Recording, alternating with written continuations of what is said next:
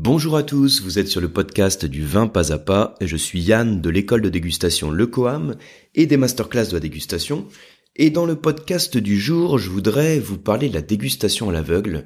En fait, c'est dans le cadre de la petite série dont je vous avais parlé qui porte sur la reconnaissance des cépages à l'aveugle où j'avais bien pris soin de vous prévenir avant de commencer la série, pour vous dire quand je parle de reconnaissance, on va pas non plus trop s'enflammer, le but c'est de vous donner des repères, quelques clés pour mieux identifier tel ou tel cépage à l'aveugle. Donc il va y avoir plusieurs épisodes comme ça sur différents cépages. Mon but ça va être de vous donner euh, quelques repères pratiques. Je vous donnerai aussi, dans cet épisode et dans ceux qui vont suivre hein, sur le cépage, quelques petits exercices pour mettre en pratique parce que c'est clair que s'il n'y a pas de mise en pratique, ça va être compliqué. Donc pour mettre en pratique la dégustation, pour effectuer des dégustations comparatives sur le cépage dont on parle. Donc le cépage, enfin plutôt les cépages dont on va parler dans cet épisode, ça va être le cépage Merlot et puis le cépage Cabernet Sauvignon. Donc en gros, ça veut dire qu'on va prendre les deux cépages rouges les plus plantés au monde, hein, si on considère les cépages de cuve, donc les raisins qui nous servent à faire du vin. Ce que je vais faire dans un premier temps, euh, je vais vous donner quelques caractéristiques. Bon là, c'est plus pour euh, avoir quelques connaissances hein, sur, ces deux cépages dont on va parler. Et puis, je vous donnerai aussi ce qui les caractérise en termes de niveau d'acidité, pardon, euh, de tanin, d'alcool, de couleur. Parce que vous savez, pour faire simple, on peut schématiser tous les cépages par un petit diagramme sur lequel on va placer en fait le niveau d'acidité qu'ils ont a priori. Hein. Après, ça va, ça varie en fonction de des rendements, en fonction du climat, de l'exposition, euh, en fonction du, des choix en termes de vinification. Ça peut varier, il y a beaucoup de facteurs.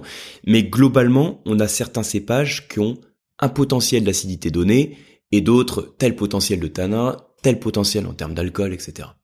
Donc ce que je vais faire, pour tous les cépages dont on parlera, je vous dirai celui-là en termes d'acidité, on peut partir par exemple sur 4 sur 5. celui-là en termes d'alcool sur 5 sur 5. Vous voyez un petit peu l'idée, hein, c'est vous donner une représentation imagée. Alors je vais vous dire comme ça euh, à l'oral, on est sur un podcast audio, hein, donc quand je vous dis euh, tel cépage a une acidité de 2 sur 5, 4 sur 5, c'est forcément pas très visuel, hein, on est sur de l'audio. Donc ce que je vais faire, dans le mail qu'accompagne ce podcast et puis dans l'article de blog aussi qu'accompagne ce podcast, je vous le mettrai en schéma, la représentation. Hein, comme ça, si vous êtes en voiture ou en train de faire votre footing, vous aurez les instructions, enfin les instructions, les, illustrations un petit peu de chaque cépage, ce qui domine, mais vous pourrez retrouver le, le visuel directement sur le blog. Alors c'est parti pour le cépage Merlot. Première chose à savoir sur le cépage Merlot, c'est que c'est un cépage de deuxième époque moyenne. Alors là, vous êtes en train de vous dire, ça commence bien, qu'est-ce que tu racontes Alors, deuxième époque moyenne, en fait, je fais référence à la classification Pulia. Je crois que j'en avais parlé sur le podcast d'introduction. En gros, c'est chaque cépage, il y en a certains qui ont besoin de beaucoup de soleil, de chaleur pour arriver à maturité, et d'autres beaucoup moins. Les cépages du sud, ils ont besoin de beaucoup de chaleur, c'est des cépages tardifs. Et les cépages du nord, ils ont besoin de moins d'ensoleillement, c'est des cépages précoces, pour faire simple. Et pour aller de précoce à tardif, on passe par différentes époques. Première époque, deuxième époque, troisième époque. Donc le merlot, c'est un cépage deuxième époque moyenne, alors que le cabernet sauvignon, c'est plutôt un cépage de troisième époque, début de troisième époque. Qu'est-ce que ça veut dire ce truc? Ça veut dire que le cépage cabernet sauvignon, a besoin d'un peu plus de chaleur, d'ensoleillement pour parvenir à sa maturité. Il peut, parce qu'en réalité, il peut parvenir à sa maturité dix jours après le merlot. Ça veut dire que si vous êtes vigneron, vous avez des parcelles de merlot de cabernet sauvignon, sous les mêmes conditions climatiques, le cabernet sauvignon, il est pas rare d'attendre huit jours, dix jours, pour qu'il atteigne sa maturité. Huit jours après le, le merlot. Vous voyez l'idée. Donc ça veut dire que notre Cabernet Sauvignon est un peu plus tardif que le Merlot. Donc, même si ce sont des cépages qu'on va trouver dans les mêmes localisations approximativement, hein, qu'on va d'ailleurs souvent trouver en assemblage, c'est pour ça que je les traite dans le, dans le même podcast, le Cabernet Sauvignon, on va lui réserver les parcelles les mieux exposées, voire les appellations ou les zones de production les plus chaudes. Autre point, comme on est dans les maturités, il faut savoir aussi que le merlot débourre avant le cabernet sauvignon. Et là aussi, ça peut être dix jours avant. Alors, qu'est-ce que ça veut dire qu'il débourre avant? Ça veut dire qu'il fait son débourrement avant. Donc, c'est le moment où les bourgeons apparaissent. Et il y a un petit duvet qui part hein, qu'on appelle la bourre, d'où le terme de débourrement. Donc, c'est vers le mois d'avril. Hein. Donc, si débourre dix jours avant, ça veut dire aussi qu'il y a une particularité en termes de climat pour le merlot. Ça le rend plus sensible s'il y a des gelées de printemps. Quand il y a des gelées de printemps, votre petit bourgeon sur le merlot, pour faire simple, il est apparu avant, du coup il est plus sensible, parce que les parties vertes sont plus sensibles au gel que les parties ligneuses, que les parties en bois en fait. Hein. Donc plus ça débourre tôt, bah, plus c'est sensible au gel de printemps. Donc ça, c'est une autre différence entre le Merlot et le Cabernet Sauvignon. Pour l'instant, je vous parle juste d'époque, hein, de cycle de la vigne, mais ça permet déjà de comprendre pourquoi on peut avoir tel ou tel emplacement pour le Merlot et le Cabernet Sauvignon, pourquoi on va chercher les zones les plus ensoleillées ou les terroirs qui vont permettre de favoriser la maturité de la baie pour le Cabernet Sauvignon, parce que c'est une variété qui est plus tardive que le Merlot. Bon, ça c'est le premier point. Alors, l'autre chose qu'on va comparer maintenant pour ces deux cépages, c'est la notion de profil gustatif. Si j'évalue l'intensité colorante d'un vin sur une échelle de 1 à 5, imaginez hein, par exemple un, pinot noir qui a pas beaucoup de couleurs, un pinot noir d'Alsace, il va être à 1 ou 2, eh bien le merlot, il peut provoquer, enfin il peut donner des vins avec une couleur plutôt soutenue, il y aurait 4 sur 5, mais le cabernet sauvignon, il peut aller jusque 5 sur 5.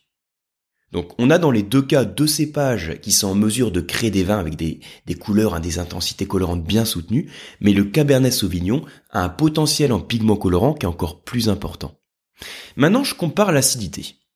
Je vais dire pour le Merlot que j'ai typiquement des acidités autour de 2 à 3 sur 5. Par contre, pour le Cabernet Sauvignon, je peux atteindre 4, voire 5 sur 5. Donc le Cabernet Sauvignon, c'est un cépage qui a aussi plus d'acidité. Maintenant, je vais comparer pour le merlot en termes d'alcool. L'alcool pour le merlot, je peux être jusqu'à 4 sur 5 ou 5 sur 5. Donc ça veut dire euh, bah, pas mal d'alcool.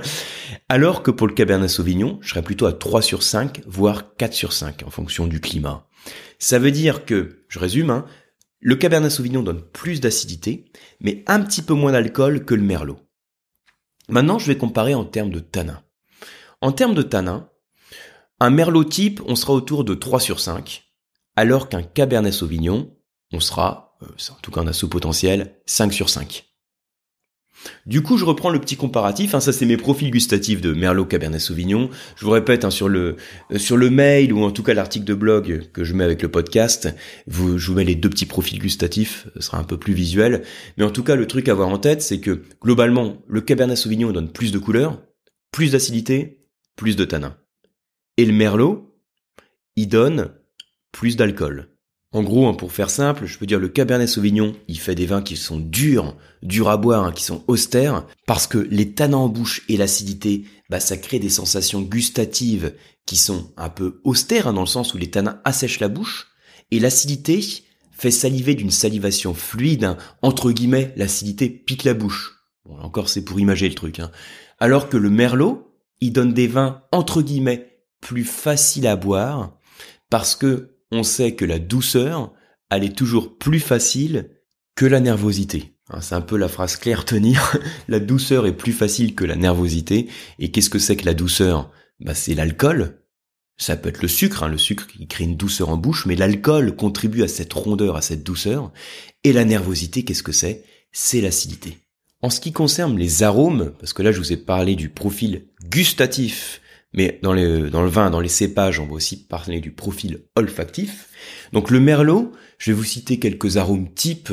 Euh, je peux vous citer la prune, la mûre, les notes de fraise, de cerise, euh, d'eucalyptus, qu'on peut retrouver dans le Cabernet Sauvignon d'ailleurs. Euh, et le Cabernet Sauvignon, donc je reprends l'eucalyptus, les notes de cassis, hein, de, de fruits noirs, de griotte. On va retrouver aussi des notes de mûre, là on est encore sur cette dominante de fruits noirs. Et quand le cabernet euh, manque un petit peu de maturité, donc s'il est vendangé peut-être un petit peu tôt ou on a un millésime qui l'empêche de parvenir à sa pleine maturité, vous allez éventuellement retrouver quelques notes végétales de poivron vert. D'ailleurs, en dégustation à l'aveugle, très souvent quand on retrouve des notes de poivron, on a un peu ce réflexe de penser au cépage cabernet. Alors là, ça pourrait être cabernet franc ou cabernet sauvignon d'ailleurs. Autre chose dont je veux vous parler, c'est la localisation clé, un petit peu les, emplacements préférés de ces cépages. Alors, on va le retrouver, je vous disais, hein, souvent dans les mêmes zones viticoles, et on va les retrouver très souvent en assemblage, le Cabernet Sauvignon et le Merlot. On va le retrouver bien sûr à Bordeaux. Donc pour le Cabernet Sauvignon, ça va être typiquement le cépage de la rive gauche, sur les vins du Médoc, sur les Graves, les Pessac-Léognan par exemple. Alors que pour la rive droite, par exemple dans le Libournais, on retrouvera plus de Merlot. Hein, puis après, dans le nord de la rive droite, on retrouve aussi du Merlot, éventuellement du Cabernet Franc. Au-delà de Bordeaux, c'est aussi des cépages qu'on va retrouver dans le sud-ouest. Hein, je pense à, à Bergerac, à Buzet, euh, Côte de Duras, Pécharmant. Tout ça, c'est des appellations dans lesquelles on va retrouver cet assemblage bordelais. Ensuite, on va le retrouver aussi, enfin, on va les retrouver tous les deux hein, en Australie, euh, au Chili. Hein, c'est le, c'est d'ailleurs les cépages les plus plantés, un Cabernet Sauvignon, Merlot au Chili. On va le retrouver en Italie aussi. Il faut savoir que le Merlot, c'est le cépage le plus planté, enfin le plus planté après le Sangiovese et le Montepulciano, hein, les, deux grands cépages italiens. Donc juste après, il y a le Merlot. On va le retrouver aussi aux États-Unis, on va le retrouver en Afrique du Sud, on va retrouver aussi en Australie. Hein, là aussi, Cabernet Sauvignon Merlot, c'est les cépages rouges les plus plantés après la Syrah. Quand on parle de rouge d'Australie, le réflexe c'est de penser au cépage Syrah, hein, qu'on appelle Shiraz, et ben juste après, c'est l'assemblage bordelais. Et si j'insiste hein, sur l'expression, hein, sur le terme assemblage bordelais, c'est pour vous dire, c'est quelque chose à retenir. Quand on parle d'assemblage bordelais, faut avoir en tête ces cépages, ces deux cépages, Cabernet et Merlot. Donc, ça serait, pour être plus précis, Cabernet Franc, Cabernet Sauvignon, Merlot. Là, je me centre sur Cabernet Sauvignon, Merlot. Et pourquoi ce sont deux cépages qui sont régulièrement assemblés Alors, par rapport à ce que j'expliquais tout à l'heure, ça doit être, en fait, c'est, plein de bon sens. Hein. À chaque fois qu'on fait un assemblage entre deux baies de raisin, le but, c'est de créer un résultat, donc d'un vin, qui soit meilleur, pour faire simple, qui ait un équilibre qui soit plus plaisant. Alors, qu'est-ce qui caractérise le Cabernet Sauvignon? On a dit qu'il avait beaucoup d'acidité et beaucoup de tanin. Ça le rend austère. Pour créer un vin qui soit plus équilibré, ce que l'on va faire, c'est qu'on va apporter de la rondeur, de la douceur à cette puissance, à cette austérité, à cette nervosité qui est caractéristique du Cabernet Sauvignon. La rondeur, elle va être apportée par le merlot. Parce qu'on a vu que le merlot, il avait un bon niveau d'alcool potentiel, un 4 sur 5, voire 5 sur 5. Donc c'est cet alcool potentiel hein, qui lui confère de la douceur qui va permettre de créer un assemblage et donc un vin équilibré.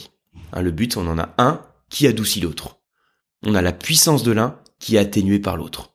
Voilà, donc pour l'instant, ce que j'ai fait sur le Cabernet Sauvignon et le Merlot, je vous ai parlé hein, de, cycle de maturité en comparant le débourrement et la maturité de ces deux cépages. Donc pour comprendre que globalement en France, on, les trouve hein, plutôt dans la zone méridionale et qu'on va les retrouver ensuite à l'échelle du monde hein, sur beaucoup de vignobles du monde. Je vous ai dit en comparant les deux que le merlot était plus sur les sols plus froids et le cabernet sauvignon va affectionner les sols plus chauds pour parvenir à sa maturité, ce qui explique d'ailleurs que dans le bordelais, sur les sols de grave, hein, de gros cailloux de la rive gauche, qui favorise la maturité, on trouve plutôt du cabernet sauvignon, alors que sur les sols froids, calcaires, argilo-calcaires du Libournais, on va trouver plus de merlot. Je vous ai parlé des différences en termes de profil gustatif, et donc ce qui expliquait aussi euh, comment jouait l'assemblage de ces deux cépages. Ce que je voudrais vous donner maintenant, c'est une partie un petit peu pratique, parce que là on est quand même un peu dans la théorie, et le but, si on veut progresser à l'aveugle, c'est pas simplement d'avoir un petit profil gustatif et puis une liste d'arômes sous les yeux. Il faut euh, pratiquer, et le top pour pratiquer, c'est de faire de la dégustation comparative. Et là, je vais vous proposer deux exercices différents de dégustation. On va dire sur deux niveaux différents. On va dire un niveau euh, basique et un niveau, comme on pourrait dire, avancé, un niveau premium, hein, un niveau avancé, on va dire. Donc le niveau basique, ça va consister à vous procurer trois vins. Donc trois vins rouges, hein, c'est basique mais quand même. Donc trois vins rouges. Vous allez prendre un assemblage Cabernet Sauvignon, Merlot, du Médoc, donc sur un vin jeune. Vous allez prendre un jeune Gamay, donc par exemple un jeune vin du Beaujolais, et vous allez prendre une jeune Syrah, hein, par exemple un jeune Saint-Joseph, vallée du Rhône septentrionale. Et vous allez déguster ces trois vins, alors je vais dire à l'aveugle, euh, vous pouvez les déguster donc d'abord sans le faire à l'aveugle pour voir les différences qu'on a. Et moi ce que je recommande parfois, hein, je vous l'ai déjà dit, c'est vous mettez ensuite, une fois que vous avez fait vos fiches de dégustation sur chacun des verres, vous identifiez les verres. Alors pour ça, si vous êtes tout seul, hein, parce que c'est parfois des c'est mieux de le faire à plusieurs, mais si vous êtes tout seul, vous pouvez quand même pratiquer. Vous mettez un petit papier hein, du type euh, un post-it par exemple, hein, sous le pied du verre avec le numéro ou le nom du vin. Euh, Médoc, euh, Gamay, Syrah. C'est pas trop difficile, hein, mais c'est pour vous montrer le principe. Ensuite, vous allez intervertir les verres. Donc vous savez plus où se trouve tel ou tel verre, et vous refaites votre dégustation. Et ça permet vraiment de se concentrer sur les sensations et pas être influencé par ce que vous attendez du verre de vin. La différence que vous allez à constater, c'est que votre gamay va être beaucoup plus fruité, moins tannique, en général moins coloré que les deux autres vins, avec beaucoup de fraîcheur, hein, là aussi beaucoup d'acidité, mais ce sera un vin qui sera entre guillemets plus facile, plus léger à boire. Et la Syrah va avoir des caractéristiques olfactives différentes, ça veut dire que vous allez éventuellement retrouver des notes épicées, hein, de poivre ou des notes florales, je pense à la violette, voire quelques notes de fruits noirs. Et puis vous allez avoir un niveau de tanin qui va être moins dur, parce que l'acidité sera aussi moins intense, et l'acidité, l'acidité plus les tanins, c'est quelque chose qui a tendance à renforcer l'austérité, voire l'amertume en bouche. Et donc, une fois que vous aurez fait cet petit exercice de dégustation en guise de niveau basique sur ces trois cépages, vous pouvez vous amuser à aller un petit peu plus loin et prendre par exemple, on va dire par exemple un, Saint-Julien, euh, donc sur la rive gauche hein, du Bordelais, dans la zone du Haut-Médoc, un Saint-Émilion, donc là on part sur la rive droite dans le Libournais, dominé par le cépage Merlot. Donc là vous aurez d'un côté une dominante Cabernet Sauvignon avec le Saint-Julien, une dominante euh, Merlot avec le Cabernet, avec le Saint-Émilion, pardon, et puis un vin de Pays d'Oc, euh, par exemple sur un 100% Cabernet Sauvignon.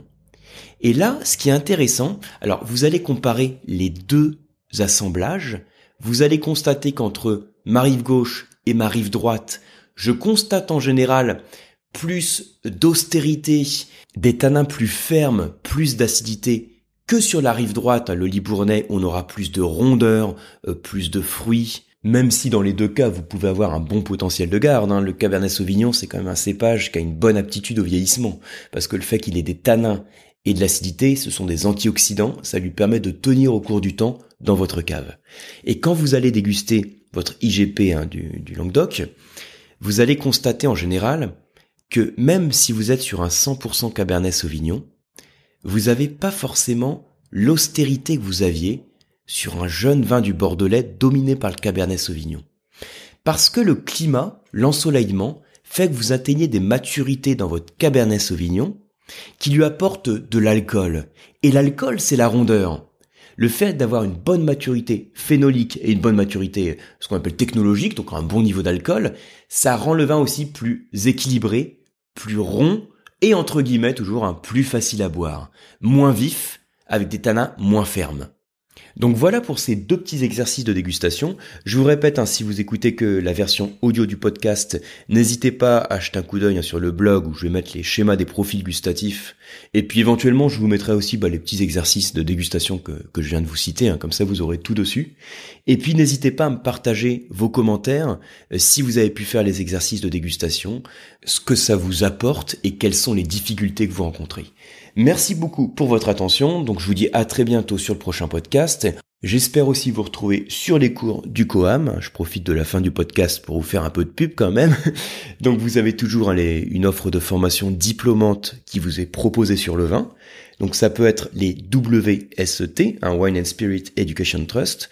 Donc on est les seuls dans la francophonie à vous proposer des programmes de formation à distance agréés par le WSET.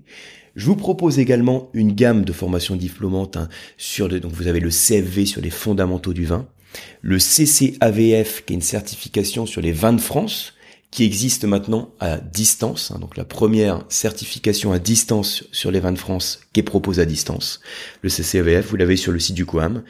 Et puis, je vous retrouve donc dans, bah, pas longtemps, hein, à la fin du mois, donc c'est vraiment dans pas longtemps.